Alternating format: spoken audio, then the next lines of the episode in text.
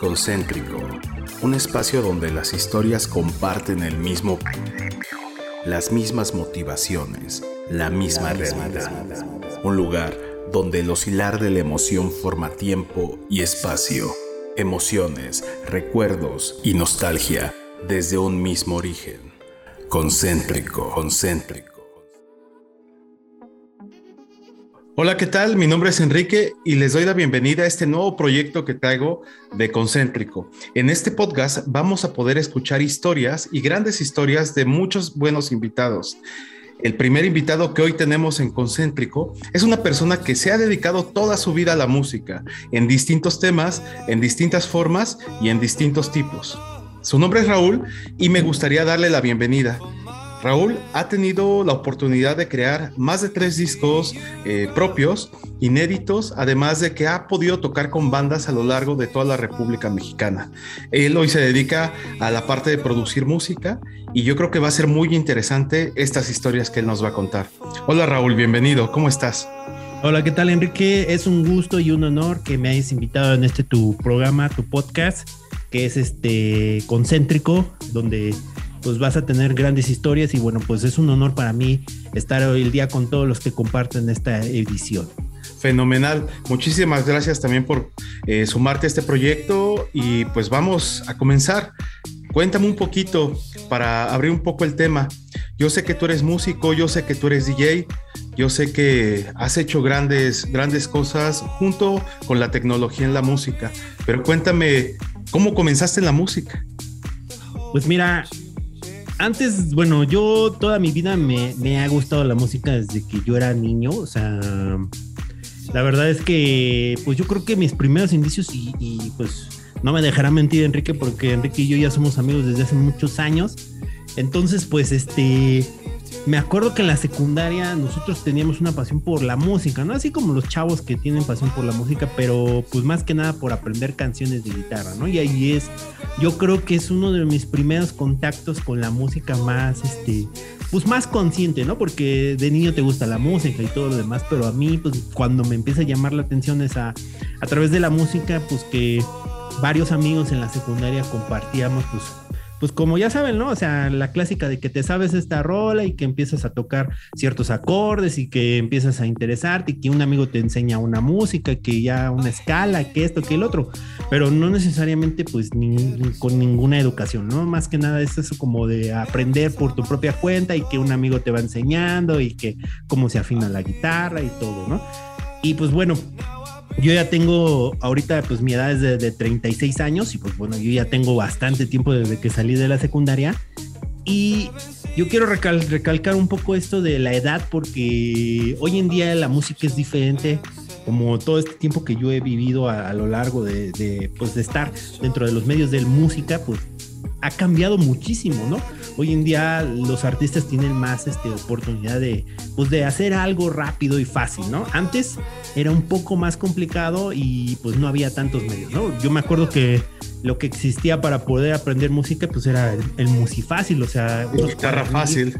Guitarra fácil, musifácil, los, los cuadernillos esos donde tú agarrabas y venían las notas, las pisadas y cómo debías de tocarla y la canción, ¿no? Eso era lo que como tú aprendías o que alguien que ya sabía algunas canciones, pues que te las podía estar compartiendo, ¿no? Entonces, bueno, por ahí empieza mi gusto por la música y pues realmente eh, después cuando ya empecé a madurar un poco más, este, me metí en otras ondas como de la radio, ¿no? Cuando la radio por internet, o sea, esto del podcast no es nuevo, yo, una vez se lo digo a toda la gente porque la gente cree que, que, esto es algo que surgió en este siglo. No, ya, ya tiene tiempo, ¿no? De que el podcast existía y yo me acuerdo que existía otra modalidad anterior este, al podcast, que era la parte de las radios por internet, ¿no? Las radios por internet hoy en día también existe, y pues por, lo mismo, ¿no? Que el, internet tiene más fuerza, ¿no? Y la radio convencional, pues ya no está siendo el privilegio de las personas, sino ahora es la música en streaming y eso, pero anterior a eso estaba la radio en internet y yo tenía pues muchas ganas de hacer radio por internet y pues bueno, esta es una historia muy, muy buena que, la que les voy a contar porque de ahí empieza todo y de ahí surge todo lo que va haciendo mi carrera pues en la música, ¿no? En los medios, por decirlo así, ¿no? Cuando yo empecé, estaba yo investigando cómo se hacían las radios por internet, pues a través de, del mismo internet, ¿no? Que no sé qué. Y entonces yo me acuerdo que yo me metí estaba yo, yo había podido montar un servidor que por supuesto no tenía las capacidades que tenemos ahora, pero sí aguantaba unos 10 o 15, 15 oyentes para que pudieran estar escuchando lo que yo tenía que decir a través de internet. Y yo me acuerdo que yo promocionaba esta radio de internet en los foros de, de chat, ¿no? Porque antes tú te metías a un foro de internet, a Latin Chat o a esos foros que estaban en la, en la antigüedad y antes de Google. antes de Google, sí. Antes de Google eran foros de Yahoo, foros de Lycos, foros de otras, otras eh, entes que eran los reyes de la tecnología. Pero yo específicamente en el Latin Chat, ahí donde hay muchísimas categorías, desde ligue, desde pornografía, lo que tú quieras hasta lo que pues yo venía haciendo ahí publicidad, ¿no? Me metía como a grupos de música, ¿no? Ahí decía música, entonces yo decía, ah, bueno, este, pues los invito a que puedan entrar a escuchar la radio por internet tal y les ponía el link, ¿no? Para que pudieran conectarse a mi servidor que le daban clic y ya entraban, ¿no? que eran las clásicas salas de chat, ¿no? Que, que digo, hoy ya quizá los centennials ya no conozcan, pero en ese entonces pues eran la forma más eficiente de conocer más gente era la, forma eficiente, pues era como en internet, ¿cómo conoces gente si no existían todavía como tal las redes sociales? Empezaban algunas pocas, pero no tantas, ¿no? O sea, yo me acuerdo que estaba MySpace, Hi-Fi, pero sí tenían mucha fuerza. MySpace tenía muchísima fuerza y dentro de la música tenía muchísima fuerza. Ahí fue una cuestión de inversión mala que se cayó esa, esa red social, pero antes de eso la manera directa para interactuar con las personas era en el, es en el Messenger y a través de estos chats, ¿no? O sea, el Messenger era para tus amigos y tu gente que tú conocías, ya sea en la escuela, tus familiares o todos los que tuvieran una computadora tuvieran su Messenger y ahí podías estar chateando, como ahora lo que es el WhatsApp y ahora pues también ya estaba la parte del de Latin Chat para conocer gente nueva. Yo me acuerdo que yo tenía amigos de España, de Argentina, muchos latinos, ¿no? O sea, sí. y, europeos que hablaban el idioma, ¿no? Y entonces yo ahí promocionaba mi radio y casualmente ahí conocí otro amigo que quién sabe dónde esté, no, ya le perdí el rastro durante hace como 10 años que no sé nada de él, era el, él se hacía llamar el Glainis, ¿no? El Glainis, así, Glainis, pero Glainis es venía de una banda así, de una banda, si tú lo googleas, es una banda de música, ¿no? Glainis. Era como una composición. Yo me acuerdo que él estaba muy loco porque él, mal viajaba así, ¿no? Cosas así muy extrañas. Y él tenía la oportunidad de, también estaba montando con un grupo que se encontraba en Tlaxcala, México, que no, sí, en Tlaxcala, eh, que estaban montando ya, pues, pues varios personas de ellos estaban haciendo una radio por internet que se llamaba este Rock, Rock City. Ok. Entonces, esa, esa radio, pues ya tenían, eh, tenían un poco más de estructura porque eran amigos de, de este Glainis y ellos ya tenían varios. Eh, me acuerdo que estaba muchas personalidades como el Glainis, el Spider, así, ¿no? O sea, Okay. Que ya, que ya conocemos de toda la infancia, ¿no? Bueno, así eran sus apodos y entonces me acuerdo que él me dijo, oye, es que pues estoy buscando gente para que pues pueda unirse a mi proyecto, ¿no? Y entonces le dije, no, pues de qué va tu proyecto, no, mira, es que tenemos una página y, la verdad es que esta persona era muy inteligente porque, o sea, en ese entonces estoy hablando de hace como, no sé, 15 años más. Ajá y él ya tenía su servidor en Joomla, tenía instalados todos los plugins para poder hacer los streaming, su página era autoadministrable, así, todo, todo, tenía todo lo que ahora. Ya estaba adelantado a la época, ¿no? Ah, todo lo que ya se usa ahora, él ya lo tenía, ¿no? Porque me acuerdo que, que varias personas que empezamos a trabajar en esa radio por internet, pues ya podíamos publicar noticias, te daba tu usuario y todo, y tú podías poner tus noticias y poner lo que tú quisieras poner así, se iban publicando en la página, así, o sea, todo eso ya lo tenía, ¿no? No sé si ya tenía la seguridad ni nada de eso, la verdad, en ese entonces yo desconocía, pero la verdad es que sí teníamos bastantes este, radio escuchas en esa radio, o sea, había mucho tiempo que no había mucho, pero los programas top que teníamos, sí, está, estoy hablando que para considerarlo exitoso, estábamos hablando de que 100 personas se conectaban, 50. Wow, 60, eran, varias. Eran bastantes. ¿no? O sea, al mismo tiempo, o sea, no es como ahora los streaming que tú dices mil o dos mil o tres mil, ¿no? O sea, pero en ese entonces, pues era un... No, existía tampoco la, banda ancha, ¿no? Toda la tecnología que hoy tenemos. No, si nos conectábamos con, con modem de 56K, el que hacía ruido, el que chillaba, nos conectábamos con ese modem y entonces ahí es donde empezábamos a, a transmitir todas las ideas que teníamos. Y pues bueno, ahí lo, lo principal que yo siempre he aprendido es ahí a perder el miedo al micrófono, ¿no? Porque hay mucha gente que pues que yo veo que es muy buena, pero le tiene mucho miedo a, hablar. O sea, no sé si tú recordarás las primeras veces que pues tuviste la oportunidad de hablar a través de los micrófonos. ¿Cómo te sentías, no? Entonces. Sí, siempre se siente uno así como, como aterrado, a ver si no la riego, a ver si no digo algo que no debo de decir. O hay veces en que la lengua se prácticamente se te traba. Sí, y, y se te acaban los temas y ya no sabes qué hacer y todo eso. Para entonces yo era muy fanático del radio. yo siempre me he considerado fanático del radio. Actualmente ya no. Solamente tengo algunos programas de radio. O sea, es raro que yo diga, ay, a mí me gusta la radio. Y a mucha gente que yo le digo, no, es que a mí me gusta la radio. O sea. Sí, eso es raro, ¿no? Digo, yo también hago lo mismo del radio. las temáticas no tanto así, sino que a veces los locutores y eso. Yo, yo era muy fanático de, pues, de las estaciones de rock, ¿no?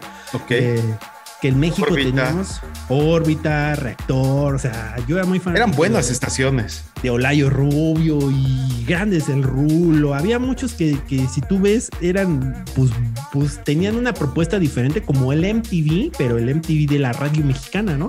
Y era muy buena, o sea, tenían su producción, su, su, manera de hacer las cosas tan buenas que, que te llamaba mucho la atención.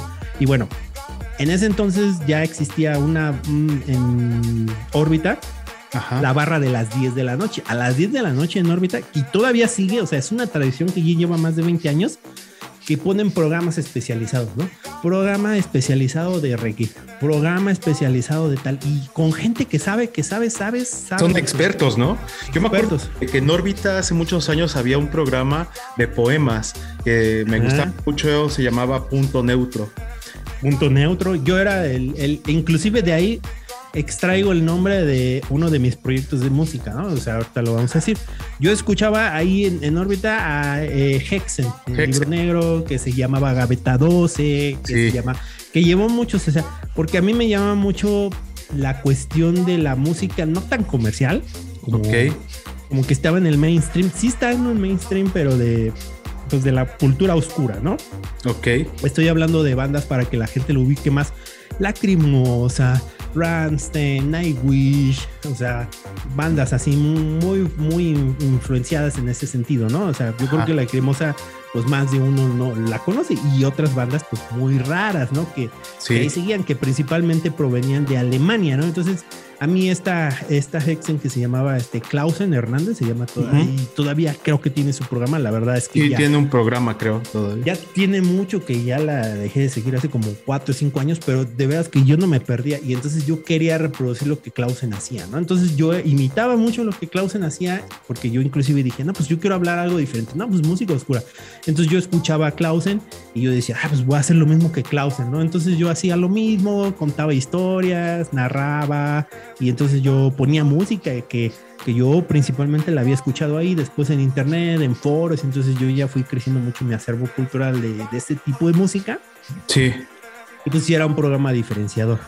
Y de ahí pues también me gustó y son dos momentos muy importantes porque en la radio conocí un programa para mí uno de los más significativos que no duró mucho que se llamaba el intervalo, ¿no? Entonces el intervalo hacían especiales luego de bandas, ¿no? Y ellos eran muy fanáticos de The Cure y entonces un día hicieron un especial de The Cure y pues yo es de mis bandas favoritas donde lo pude conocer más a fondo y dije, no, pues es que quedé muy maravillado del intervalo. Entonces yo de ahí decidí, pues yo también quiero hacer música, ¿no? Y entonces empecé a, a buscar cómo hacer música a través de, pues, de la tecnología, ¿no? Yo decía, bueno, yo en mi casa tengo mi guitarra, tengo un piano, ¿no? Entonces decía, bueno, empezar a grabar algunas cosas y después de ahí empezarme a meter un poquito más en lo que es la tecnología para poder desarrollar este pues lo que ahora le llaman los sintetizadores, los secuenciadores, pero no necesariamente de una manera en la que tú tengas que invertir tantísimo dinero para poder este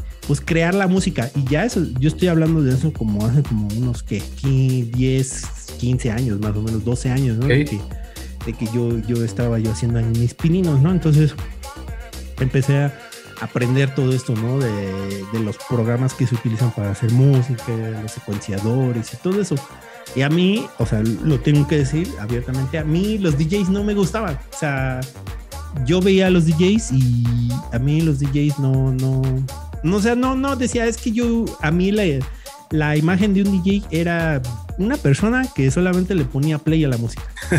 y para mí eso no era talento. O sea, decía, pues que eso no, para mí eso no es ser músico, no es ser nada. Eso es simplemente ser un, un tocadiscos, ¿no? O sea, cualquiera puede ponerle play a la rola y listo, ¿no? Quizá porque yo desconocía lo que hacen los DJs o algo así, ¿no?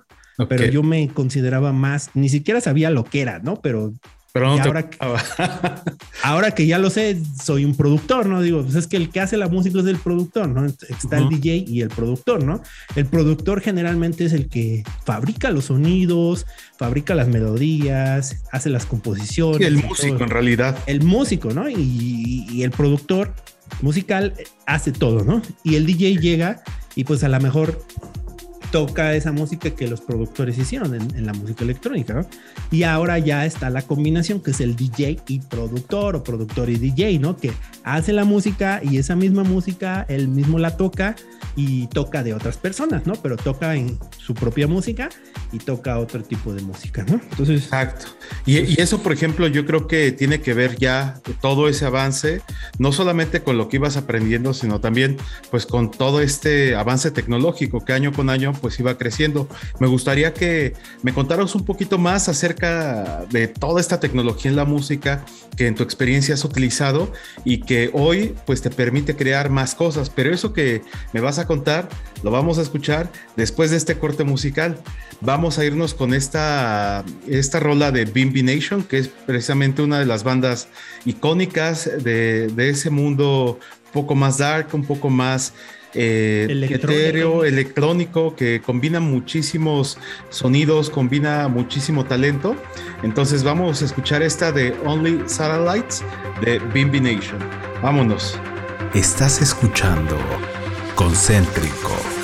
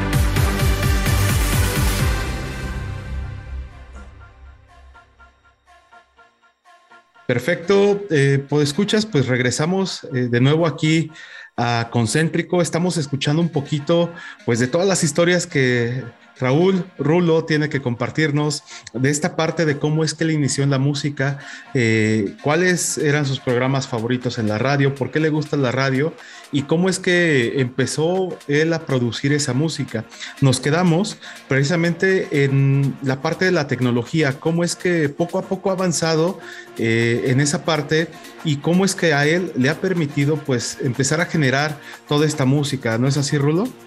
Así es. Pues mira, la tecnología, yo lo que te puedo decir así, ya después de bastante tiempo de seguir a la tecnología, y en cuestión de la música, no ha cambiado mucho, o sea, no ha cambiado mucho. Simplemente la, tecnología se ha sintetizado, no ha cambiado, se ha sintetizado, lo que quiere decir que es más pequeña y, y, con eso algunas de las cosas se han vuelto más accesibles, ¿no? O sea, si tú ves una banda de música electrónica, sin pop, como lo que puede ser de Page Mode, algo así, tú dices, bueno, de Page Mode, música electrónica, ¿no? Lo, lo como que lo, lo, empiezas a ubicar. Es diferente, es como una banda pop, pero ellos pues tienen un, al principio ellos tocaban sintetizadores, este, baterías electrónicas y todo eso, que, que, quizá para las personas que en ese entonces podrían aspirar a ser una banda como este, como estas bandas o como Daft Punk, era bastante complicado porque tener esos aparatos eran caros. O sea, hoy en día siguen siendo caros. O sea, son equipo, el equipamiento es carísimo. O sea, ha cambiado nada en eso.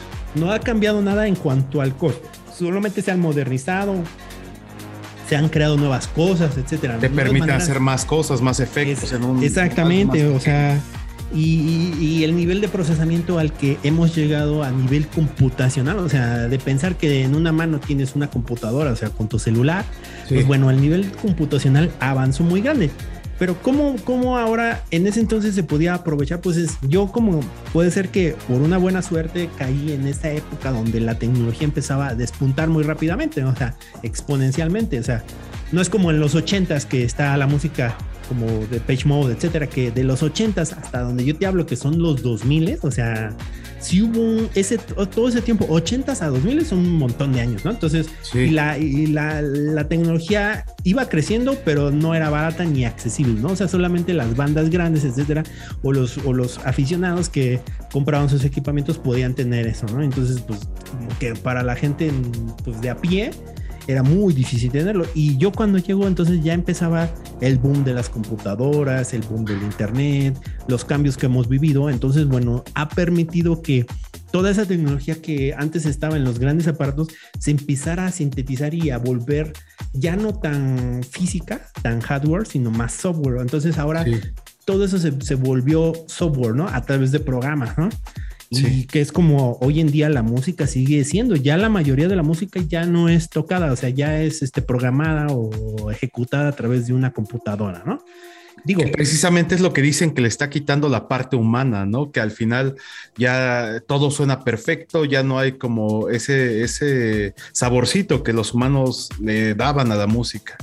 Pues sí, es, una discusión que yo he visto en, muchos lugares, que si es puro, si no es puro, que si se ocupa esto y lo otro. Pero te voy a hacer la comparación muy sencilla, ¿no? Ok. Tú, la publicidad ha existido durante mucho tiempo, ¿no?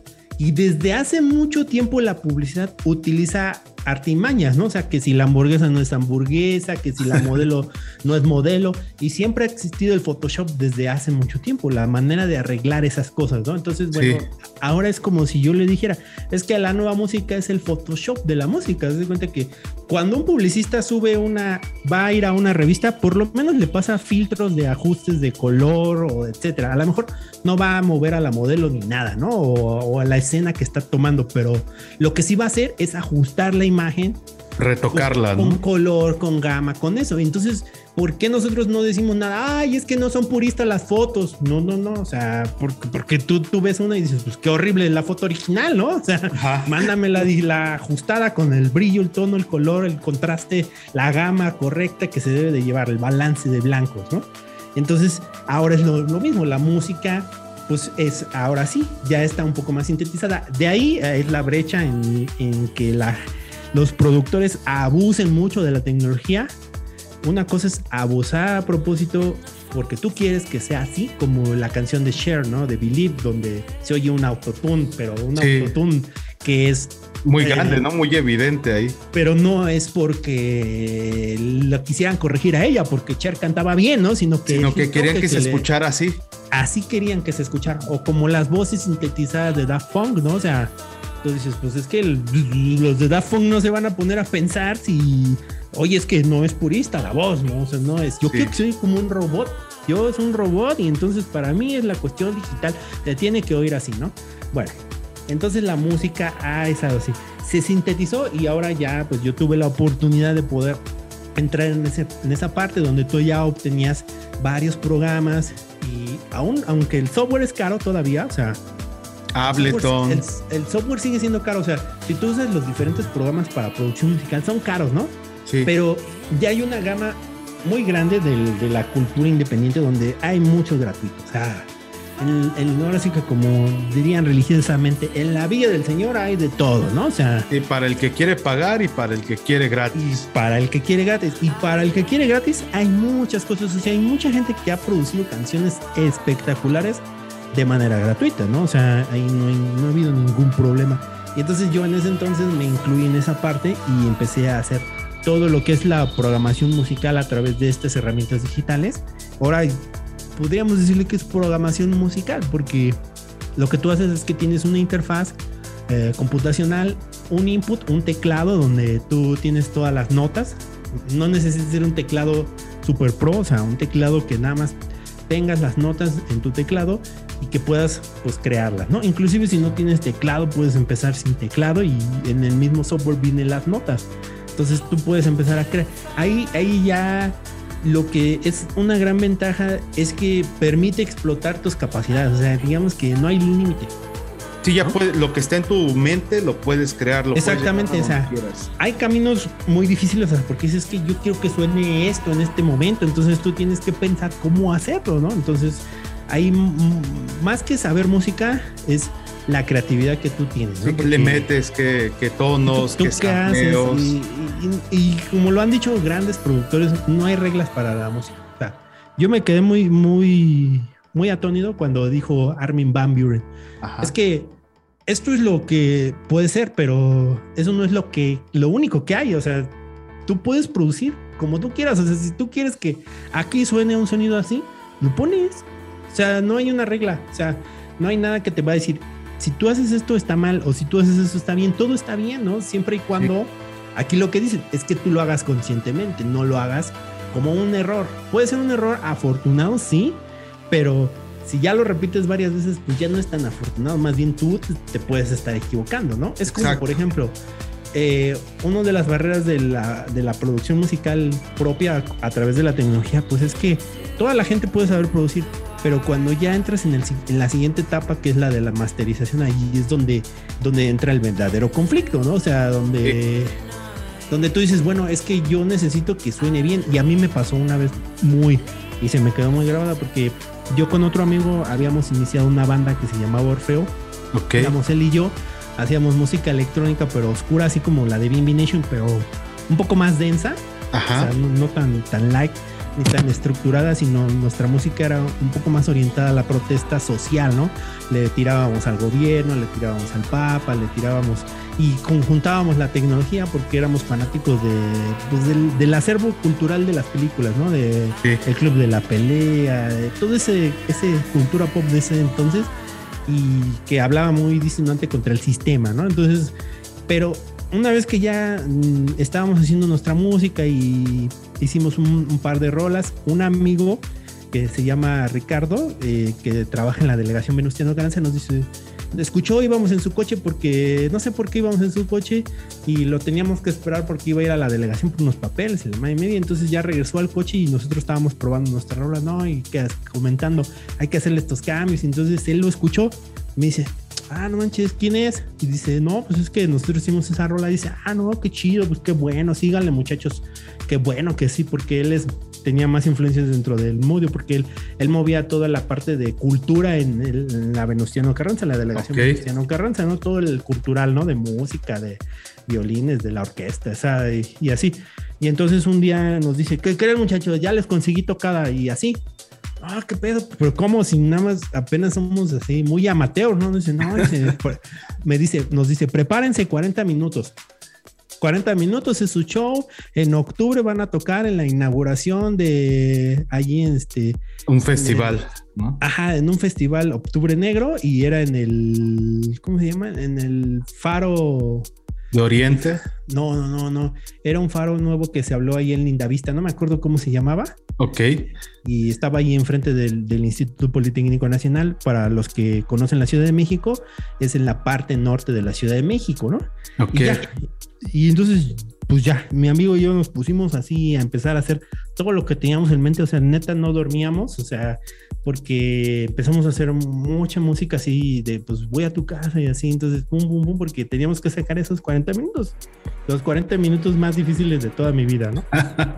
Eh, ¿Y cómo te preparas? ¿Cómo, ¿Cómo, cuando llegas a una tocada así con público, eh, mentalmente qué es lo que te dices, qué es lo que se pues, dice? mentalmente te bloqueas, ¿no? O sea, las primeras veces es un bloqueo absoluto, ¿no? Porque no puedes creer que haya gente que vaya a ver. Y lo que sigue fue lo peor, porque tú haces, llegas, haces tu sound check y todo.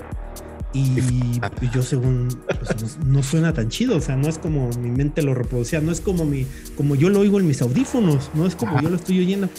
Y el problema es que ahí le faltó la masterización a todo mi audio. O sea, o sea, haz de cuenta que cuando tú tocas tu, todos los instrumentos que tú programas y todo tu performance que estás, pues tiene diferentes sonidos, ¿no? Y tú como amateur de la programación musical, pues no sabes, dice, ah, pues se oye muy alto, se oye muy bajo, y entonces cuando el, el verdadero eh, que está haciendo en su consola, que va a mandar el audio al, al, sonido grande, sí. pues no es lo mismo que si tú lo oyes en tus audífonos que si lo oyes en un sonido enorme.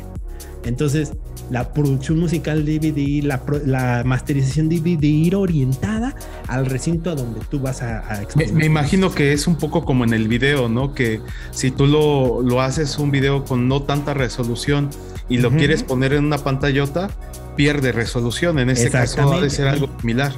Muy parecido. Ahí están pasando los ya saben, acervos culturales mexicanos, ¿no? Ahí el problema es que yo no oía así. Entonces, varias pistas que yo ya tenía programadas, o sea, pues no sonaron así, o sea, sonó fatal. O sea, lo que te digo es fatal porque le bajaron el volumen porque yo mi audio lo tenía muy alto, entonces yo lo reducían, entonces ya no sonaba como debería de sonar y horrible. O sea, una presentación del nabo, horrible, horrible, horrible, lo que tú dices que das pena, ¿no? Cuando ya estás en el escenario, pero ya estás ahí, o sea, ya no te puedes bajar, ya tocaste y ya. O sea, no hay... bien o mal, pero ya. Ni cómo cancelarte, o sea, no te pueden ni los asistentes bajar, pues invitaron a esos güeyes, pinches amateurs, no saben ni qué pedo y ya. Y lo peor es que tú vas con otras bandas que tocaban antes y sonaban increíble, y entonces pues bajas el nivel así de, ay, no, súper pena. Y entonces de ahí yo me decidí, dije, no, esto no me vuelve a pasar. Jamás me va a volver a pasar. Y entonces yo estuve investigando, pues, ¿qué me falló? ¿Qué? Y entonces descubrí todo eso. Entonces estudié como cinco manuales de masterización de audio y todo lo demás. Entonces, pues ya aprendí que se tenía que masterizar la pista, los sonidos, crearle un input, una salida especial donde tú pudieras tener un limiter porque tu sonido era así y que si tú querías que sonara así, pues en realidad no va a sonar así, va a sonar así porque así es el límite de los equipos de audio, ¿no? Sí, lo, lo, que tienes ahí puesto para la gente. Y el bajo. Y entonces eso fue, y después, pues afortunadamente este amigo dijo, no, todo chido, super, para hacer su primera vez. Ese güey estaba bien emocionado, ¿no? Así de, de qué bueno, o sea, porque le daba gusto, era, era amigo chido, ¿no? Entonces, no, ya, la siguiente tocada y nosotros, no mames, güey, si estuvo bien culero, así. no, no, no, no. Yo no, y entonces yo estaba muy frustrada y entonces ya después con mi amigo le dije, es que ya vi que falló y esto, entonces ya nos pusimos a reproducir las, las pistas y todo lo demás.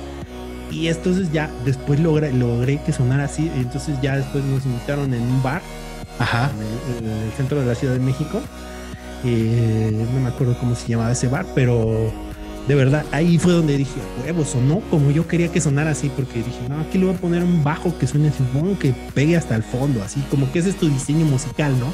Sí. Hasta allá, que de esos que que la gente va a brincar así porque, o sea, es ultrasónico, ¿no? Sí, o sea, ya modelando los sonidos para el performance en vivo, ¿no? Ok. Y aparte mi, mi amigo dijo, no, es que yo, yo estoy acá aprendiendo a animar en Vegas Studio y empezó a hacer animaciones y pues, como los visuales, ¿no? Y armar el proyecto completo. Recortes de películas, así. Yo me acuerdo que para ese ride, el ride que llevábamos ese día, pues era mi teclado, la computadora y llevábamos un Xbox este, 360 para reproducir todos los videos. O sea, todo estaba sincronizado. O sea, poníamos todos los videos en la Xbox, pum, le dábamos play, pum, y vámonos, empezaba todo el show. Y la verdad es que eso es uno de los mejores shows. Y ahí es cuando tú dices la, la verdadera satisfacción del músico se encuentra cuando ya estás en una tarima hasta arriba y que de repente tú no ves nada porque las luces pegan hacia adelante, ¿no? Sí. Pero de repente baja la iluminación y, escuchas el aplauso y dices, ah, se está lleno, ¿eh? Pero, y todos aplaudiendo así, ah, sí, qué chido, o sea, que sí los prendió y dices, no manches, o sea, o sea, neta, esa es la sensación más grande porque yo me acuerdo que yo estaba y, cuando yo escuchaba, tocaba el teclado algunas, mm, la programación musical pues, no podía reproducir todos los sonidos. Este es uno de los secretos. O sea, Ajá. Una parte la toca el músico, pero no toca los porque cuando tú programas una canción, pues son 50 sonidos. O sea, el músico, si son dos personas, pues, pues un músico no va, no tiene 50 manos, ¿no? Ajá. O sea, hay mucha preprogramación de las pistas y unas partes tú las tocas y otras no. Entonces, las más emocionantes o los intervalos, los hilos, los acordes pequeños, tú los tocas para que también no te pongas tan nervioso. Eso me dijo un amigo diciendo, mira, no toques eso, eso va al secuenciador. Esto es lo que tú tienes que tocar, los pads, los pianos, esto, los climas. Sí, sí, lo, lo que le da carnita, lo que le da lo humano, ¿no? Pero no todo, o sea, no te vas a poner a sincronizar secuencias ultra que, no, no te va a dar, dice, no te va a dar, o sea, y menos si tú no eres un músico tan pro, ¿no? O sea, tú eres Chopin y Chopin, ¿no? no, no o sea, tú no eres pianista profesional. Y entonces ya va, va, va. Y entonces cuando llegó ese momento y, la, me acuerdo que la tabla vibraba así, vibraba cabrón. el escenario. Muy cabrón el escenario de que, o sea, el sonido era perfecto, ¿no? Y, y cuando lo oías afuera, ¡pum! Se oía así, o sea, todo bien, o sea, todo perfecto, ¿no? Y ya cuando bajan las luces, ¡pum! Y es como un intermedio y todos aplaudiendo. ¡Ah, no más, qué rolón! Así bien chido y así. Entonces, y el aplauso masivo, tú dices, wow, o sea, o sea, es una de las satisfacciones más grandes que ahora entiendo por qué los músicos pues, les gusta eso, ¿no? sí, ¿no? Es como ya casi un vicio de tener toda esa, esa sensación de, que salió bien y yo creo que hay ser también una sensación muy de, pues al fin se acabó, ¿no? O sea, todo el estrés que va subiendo, que va subiendo conforme se acerca la, la presentación, al momento en que sale bien, como que te libera, Exactamente. Y, yo considero aquí que musicalmente hablando hay varios tipos de músicos, ¿no? O sea, el músico que lo hace por, por amor, o sea, que... Que le gusta, que de verdad le, gusta. y que ese es el que se va a preocupar porque todo suene bien, ¿no? O sea, los detalles. Que los detalles, que si el audio, que la presentación, que eso, porque es, su trabajo y, es lo que más quieres y lo que te ha costado mucho trabajo producir y hacer. Entonces, si no hay, a mí me tocaba luego, no, es que no hay pantalla, pues entonces no toco, porque se quemaron las pestañas haciendo los visuales y es todo, es todo nada, ¿no? Y sí, pues sí. Y los mandamos, aunque sea, a conseguir un cañón, así, pues aunque sea, pero eso no puede ir así, ¿no? o sea, a mí no me pongas a tocar así porque no hay, salvo que yo lo haya aceptado desde antes, ¿no? Que porque al final yo le mandé mi ride y en el ride venía una pantalla o cañón, ¿no? Sí. Y, y me dice, no, es que no hay, pues es que no toco porque va, o sea, no, no hace sentido lo que voy a hacer, ¿no? Es como si me dices. Está incompleto. Daft Punk no va a tener láseres. No, pues no. Pues no mames, o sea, mejor que no vayan, ¿no? ¿A qué te presentan? ¿A qué te presentas, no? Sí, entonces, eso, eso pasaba mucho, ¿no? Entonces, este, a mí me, me tocaba, pues, dirigir esa parte, ¿no? O sea, defender el trabajo que habíamos hecho y, pues, bueno, en muchas ocasiones, pues, fuimos de gira por, la, por toda la República Mexicana y también tuvimos la oportunidad de musicalizar una película muda de Lovecraft, del, de Call of Cthulhu, la llamada Cthulhu. La musicalizamos porque era una película de 40 minutos. Ajá. Y esos 40 minutos pues era la, la película, pero en ese entonces era película mudo, blanco y negro y no tenía sonidos y, y lo que hacía la gente eh, eh, normalmente musicalizaban ese tipo de películas con música clásica, ¿no? Con orquestas, con, o sea, tú sabes, ¿no? Sí, después se puso mucho de moda, ¿no? Que muchas películas, inclusive hasta de Disney y todo esto, lo hacían con, con una orquesta, pero este tipo de, de, películas... Lo musicalizamos con música electrónica, o sea... Todos los era distinto, era muy conceptual, supongo. Exactamente. y, y entonces nuevamente este amigo que tenía, remodelaron todo el cine de la Venustiano Carranza y nos dijo, no, pues para la inauguración, porque ya estábamos trabajando en ese proyecto. Y nos dice, no, pues ya sé, ustedes van a tocar y, en vivo y entonces así dije, y ese, y yo me acuerdo que una de las, o sea, siempre sueña alto porque siempre se te cumple, ¿no? Eso es un, porque yo me acuerdo que como estábamos con este amigo trabajando lo de los festivales y las giras y todo eso, nos dice, aguántenme, voy aquí a hacer algo. Y entonces nosotros nos metimos al cine de la Venustiano, el, el antiguo cine. Ok. Todavía no estaba remodelado y me subí así al escenario arriba con mi amigo y le digo, no manches, imagínate, güey, acá los visuales, acá. No, era una pantalla, es como un IMAX, es una pantallísima, o sea, no la, te la puedes imaginar. Y le digo, no manches, estaría bien chido. Sí, dice, sí, no manches. Y ya después, tiempo después, como un año después, me dice, no, es que ustedes van a inaugurar la. y le digo, no mames, ¿te acuerdas, güey, cuando dijimos que si tocábamos aquí, pues vas, vas, vas y ya, ¿no? O sea, hubo muchos detalles, ¿no? Porque, sí. Digo, era de las primeras veces que hacían eso, era la primera vez, pero al final, pues ese detalle eh, o bueno, esa presentación marca quizá un antes y un después. Y precisamente en esta parte del antes y el después, me gustaría ver cómo, cómo, es, que, cómo es que tú ves la música, todo esto que has hecho, todo esto que a lo mejor iban siendo la suma de varias experiencias con gente, con escenarios, con equipo, con retos, con la cuestión de aprendizaje también eh, ¿cómo, es que, ¿cómo es que se va a ver o se va modelando el futuro? ¿Cómo es que tú ves la música en el futuro? Y eso me gustaría que me lo contaras después de este corte musical. Eh, vamos a escuchar un poquito de, pues, de esta precisamente mezcolanza o mezcla de varios sonidos, de varias generaciones, que pues se resumen en esta parte o en esta canción de Paradise. Que la original es de Phil Collins. Es de Phil Collins, exactamente. Entonces, pues, pues escuchas, vamos a escuchar esto de Paradise eh, featuring Sunfield y es por Steve Appleton. Regresamos. Estás escuchando Concéntrico.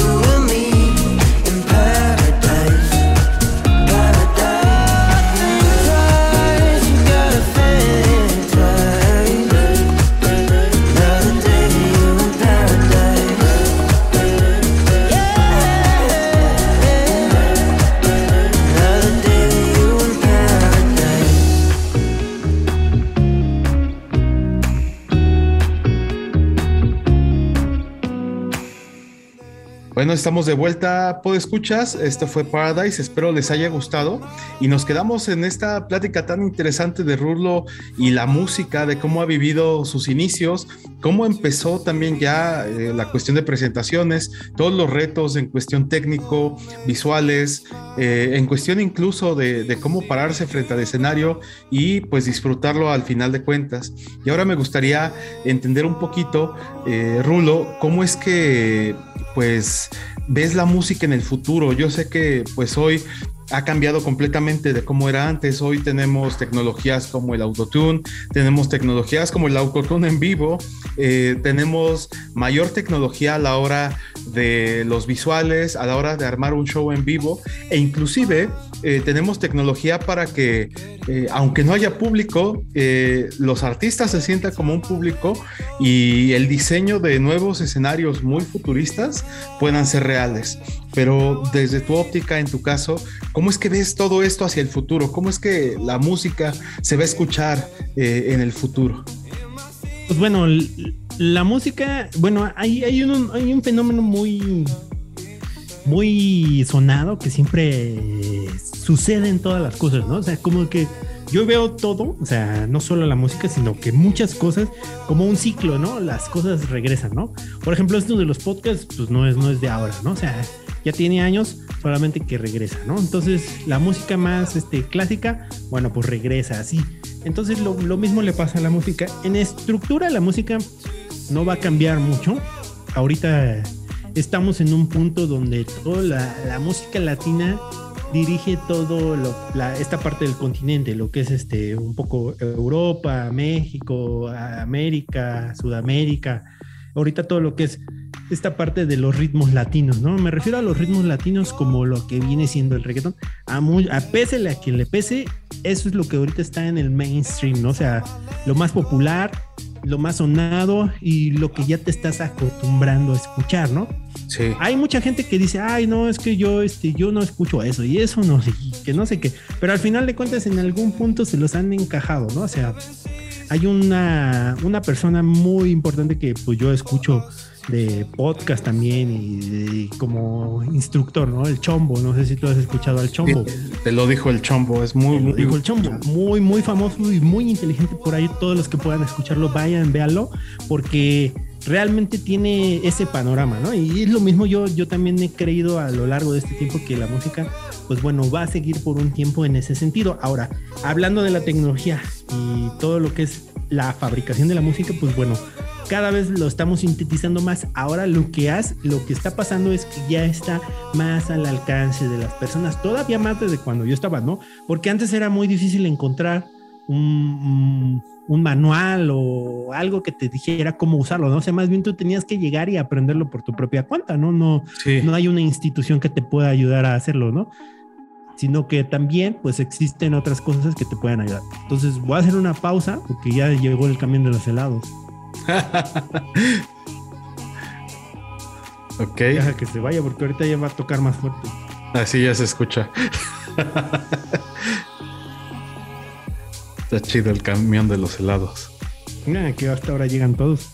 Sí, cuando siempre pasa que cuando estoy grabando algo, ya llegaron, llegaron todos. los helados, el del, fierro viejo. Sí. ya, ya nos escuchó. Entonces voy a retomar desde pues, desde la tecnología, ¿no? Ajá, sí. Entonces, ahora las maneras de hacer la música se han venido sintetizando más, ¿no? Cada vez más, pero no solo sintetizando como yo lo venía. Antes no tenías tú como una manera de poder aprenderlo, ¿no? O sea, era autodidacta y no era tan fácil la información. Tú tenías que ir a un foro, a buscarlo en internet, a encontrar manuales secretos, este, PDFs larguísimos donde a lo mejor ni siquiera estaban traducidos a tu propio idioma, venían en inglés, en alemán, o sea, si, si era una talacha, no es, quiero decir que que yo haya esforzado más, sino que era diferente, ¿no? Ahora la manera de hacerlo, pues tú fácilmente puedes llegar a abrir YouTube y decir, ah, ¿cómo hago esto? Y entonces lo pones y hay una persona que te ayuda y que está haciéndolo, ¿no? Y que te puede acompañar durante tu aprendizaje, ¿no? Inclusive ya hasta se ha profesionalizado más y cuántas escuelas de DJs no hay, ¿no? ¿Cuántas escuelas de producción no hay? ¿Cuántos masterclass de producción musical no hay? ¿Cuántos masterclass para hacer podcast no hay? ¿Cuántos masterclass o cursos de X, Y, de todos los precios que tú quieras existen para poder hacer música, producción musical, empezar en esto de los DJs y todo eso, ¿no? Ya hay muchísimo, o sea, estamos plagados y saturados de todo eso, ¿no? Entonces, ahora ya ha venido siendo más fácil. Entonces, lo que yo digo es que la música se va a volver más sencilla, ¿no? Entonces, eso es lo que está pasando, ¿no? Entonces, ah, llegó un momento en el que tener muchos sonidos era lo de hoy, ¿no? Entonces, tú dices, tienes muchos sonidos, o sea, eso es bueno, ¿no? O sea, va, va, va, va, entonces, toda la, la batucada dentro de tu cabeza, ¿no? Entonces tú oías y oías y oías. Ahora la música es más sencilla, o sea, una escala sencilla, un ritmo sencillo, dos, tres, cuatro instrumentos y una voz, esa es la música. Entonces la música se ha venido simplificando demasiado, ¿no? Y ese es el futuro de la música para mí. No, no sé si, si realmente sea el futuro, pero mi percepción es que la música se, está, se está simplificando.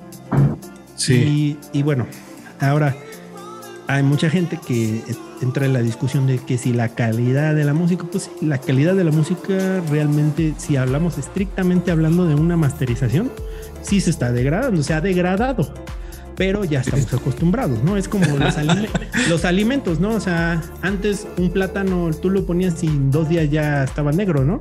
Ahora el plátano lo agarras y dura dos semanas o tres o cuatro y sigue igual como cuando lo compraste. Entonces, se ha venido revolucionando la, tecnología de los alimentos y ahora esos alimentos duran más, ¿no? ¿Y qué pasa? Nos acostumbramos, ¿no? Es lo mismo. Sí, a, que ahora es distinto, ya no es así como que, como que pues pasa rápidamente. Naranjas hay en todo el año, ¿no? O sea, de manzanas hay todo el año, vas al súper y siempre hay manzanas verdes y rojas. Sí. ¿Cómo? Si la temporada de manzanas. Bueno, la tecnología, ¿no? Sí. Ahí está. Y es lo mismo, la música, ¿no? Ahora la gente que no cantaba, ahora ya canta. ¿Por qué? De repente, ¿no? La tecnología, ¿no? Se siente, se, escucha, ¿no? Digo, es difícil. También eh, los productores musicales luego son genios porque de un meme pueden hacer una canción, ¿no? sí. Güey, o sea, y tú lo intentas y dices, oh, pues, no está tan fácil, ¿eh? Sí, está difícil, o sea, pero hay mucha parte técnica que se utiliza que, que hoy en día simplifica esto de la música. Entonces, cualquier casi persona hoy en día puede hacer su propia música, ¿no? Siempre y cuando tenga el gusto y la dedicación, ¿no? O sea, toda la gente que, que está haciendo música, excelentísimo, ¿no? Tenemos el, fenómeno de Billie Eilish, ¿no? O sea, Billie Eilish es su hermano y ella, ¿no? componiendo, su hermano era que componía en Ableton y ella cantaba, ¿no? Ajá. Decían que ni sabía cantar, pero bueno, al final de cuentas sí. Y, y pues eso es lo que hace, ¿no? Entonces, son dos personas, ¿no? O sea, y ya lo tienen detrás todo, no sé, como antes que tú dices, ay, Michael Jackson y... Toda la producción, ¿no? Que tenía músicos, ingenieros. Ingenieros, no, dos personas hoy en día bastan para hacer una canción, ¿no? Sí.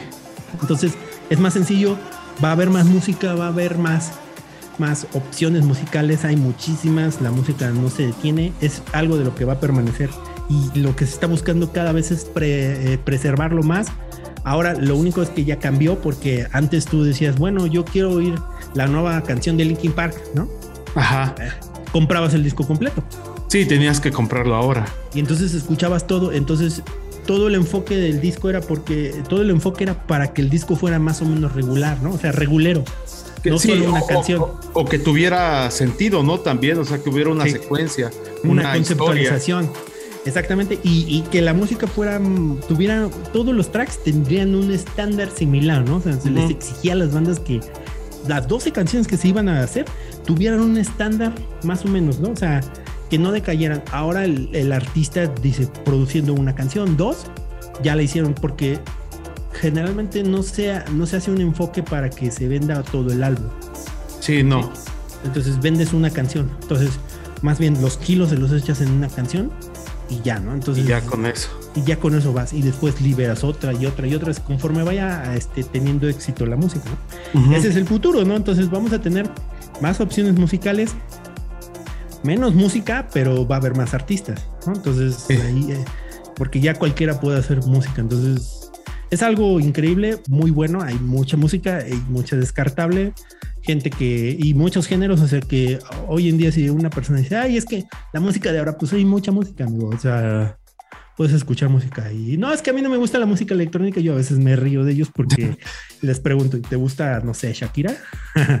y es música electrónica. Sí. entonces, que pues sí, es música electrónica. ¿Tú crees que hay una banda detrás cantando? Sí, a lo mejor en vivo, pero en la producción es un, es un productor musical y Shakira, los dos nada más. ¿no? Ok. No, pues está, está muy interesante todo esto que nos estás platicando, Rulo. Creo que pues ya estamos vislumbrando quizá que si bien la música no cambiará en una estructura como tal en el futuro, lo que sí va a empezar a cambiar quizás el enfoque, cómo es que se presenta eh, y, cómo es que va a llegar a las masas, ¿no? Cómo es que eh, esos eh, géneros quizá que estaban muy underground, muy pues muy de nicho, quizá puedan irse descubriendo pues gracias a distintas tecnologías como la parte de los algoritmos, por ejemplo en Spotify, que te va eh, haciendo descubrir nuevas cosas y que pues al final eh, la música al final mueve, mueve el mundo. No solamente nos entretiene, sino también pues tiene muchos usos, incluso hasta médicos. Entonces, creo que, que, ya es más accesible, más que nada. ¿eh? Sí, totalmente, ya es mucho más accesible. Cualquiera puede subir su canción a Spotify, cualquiera. Ajá. vale, vale, no sé, 300, 400 pesos. Sí. ya tienes tu track. Entonces, y ya tienes tu track. No necesitas tener a Sony, a BMG, a alguien que multimillonario que te firme. Exactamente, sino más bien tú ya lo vas llevando donde tú quieras y eso al final hace más libre al músico, al artista.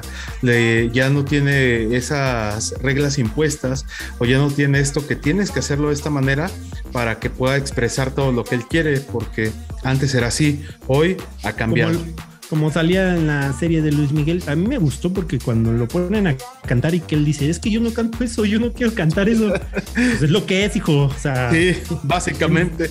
Tienes que cantar porque esto es lo que ahora las tendencias dicen y, la productora lo obligó a cantar. O sea, no sé si es una historia verídica o, falsa, pero, pero así, así operaba. O sea, sí.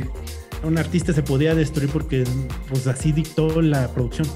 Sí, exactamente. Entonces, eh, eso hoy pues ha, ido cambiando, ha hecho que pues los artistas de verdad pues saquen todo el potencial que tienen y pues al final la música va a estar ahí siempre, nos va a, llevar por esos, esos mundos eh, pues que, nos llevan a soñar quizá, también eh, va a seguir siendo esta emoción de pararse frente a un escenario y estos grandes artistas que hoy tienen pues un gran reto, quizá no sabemos si van a seguir las presentaciones en vivo, eh, pero bueno, ese es el gran reto hoy de las presentaciones de la música. Pues la verdad es que estuvo muy interesante, eh, Rulo, pues todo esto eh, de, visto desde tu óptica, desde cómo empezaste, los retos a los que te has enfrentado y cómo es que ves la música hacia adelante, hacia el futuro. Esperemos que no sea la primera vez ni la única, sino que pronto pues podamos eh, nuevamente compartir contigo más historias aquí en Concéntrico. Y pues ya manera de despedida, no sé si quieras compartir tus redes sociales por si la gente quiere poner ponerse en contacto contigo, conocer un poco más de lo que tú haces? Pues sí, claro, yo estoy en, Twitter, me pueden encontrar como Harulitu, o sea, H-A, así como Raulito, pero con H. Ok. Harulitu, entonces, este, pues ahí me pueden encontrar. O en Spotify también pueden encontrarme como El Intervalo, y pues también como Lluvia Cero, Facebook también. tengo, tengo muchas redes, pero me pueden encontrar con mi nombre, Raúl Izquierdo y pues también ahí estamos, ¿no? Entonces, bueno, pues es un gusto haber estado en tu podcast y bueno, pues que tengas mucho éxito en este nuevo proyecto. Claro que sí, Rulo, pues te agradecemos mucho, tú eres el padrino de este nuevo proyecto. Gracias también por escuchas, espero les haya gustado y pronto estaremos con un invitado más que nos cuente estas historias que han marcado su vida y que nos van a permitir conocer un poco más de su mundo. Nos despedimos con este corte musical, es algo de Coldplay, es el track de Ink. Esperamos que les haya gustado y esto fue Concéntrico. Gracias. Hasta luego. Estás escuchando Concéntrico.